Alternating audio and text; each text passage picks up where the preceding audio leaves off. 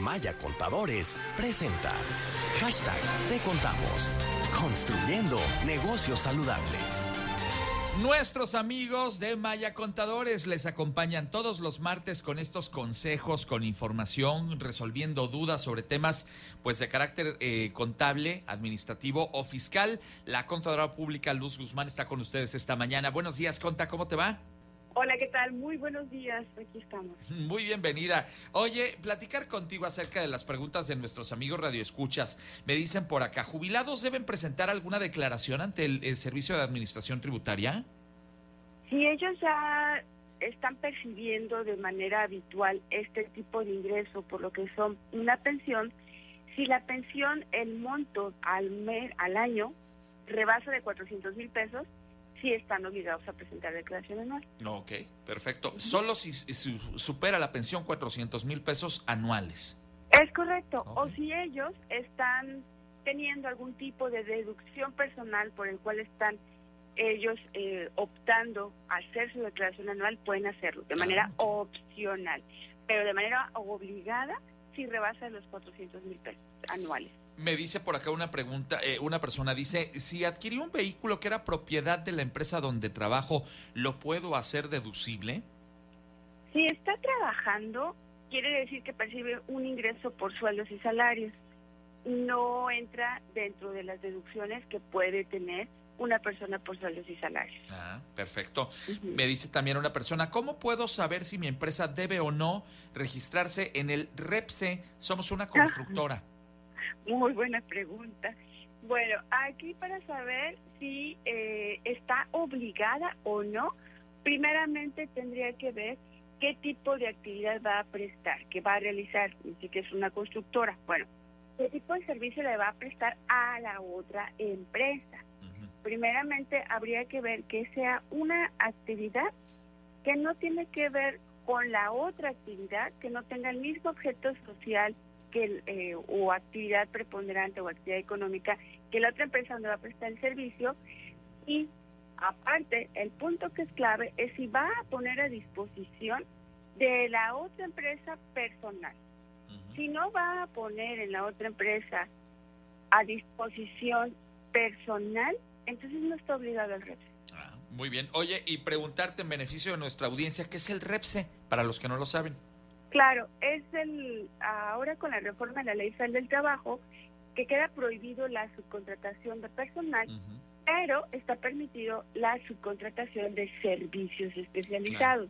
Nada más que uno de los requisitos para poder contratar los servicios especializados es que las personas físicas o morales que se dediquen a prestar este tipo de servicios tienen que estar registrados en un padrón que se llama Registro de Empresas Prestadoras de Servicios Especializados u Obras Específicas. Ese es el REPSE. Y que además eh, el día límite para hacer ese registro es el día de hoy, Conta. Es correcto, así es, es el día de hoy, pero hay mucha confusión aún, Ángel, porque como nuestro radio escucha que pregunta, ¿estoy o no estoy obligado, no? Claro. Entonces, el punto medular es, eh, si yo como prestador de servicio voy a poner personal a disposición de otra empresa. Poner a disposición es de que la otra empresa le va a fijar el horario, le va a dar la capacitación, le va a dar esto, ¿verdad? Y, o si yo, y que aparte que tenga personal, porque hay personas físicas que prestan un servicio pero no tienen trabajadores. Claro. Obvio que ellos no están obligados al resto. Por supuesto. Entonces, esa es una de las características para poder saber si estoy no estoy obligado a registrar. Claro, y que además, obviamente, en este régimen, eh, nuevo régimen de subcontratación, pues lo primero que te, que te dicen las autoridades es que no sea eh, eh, personal que se dedique al mismo rubro en el que tú estás. Es decir, pues si tienes una panadería y vas a subcontratar panaderos, es lo que no quiere la autoridad que, que hagas. Pero si a lo mejor tienes una empresa a la que vas a contratar para que haga, digamos, el servicio de limpieza de, de las instalaciones, eso sí se puede hacer.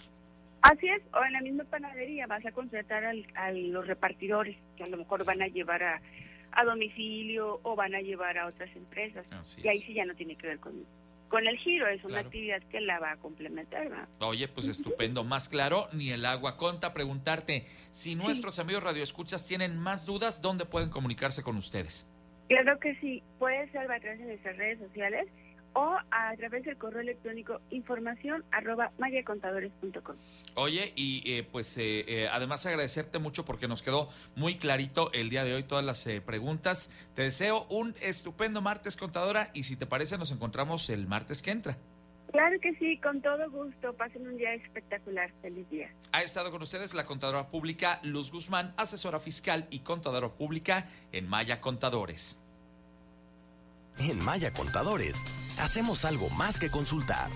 Le damos soluciones efectivas que garantizan el crecimiento y la seguridad de su negocio.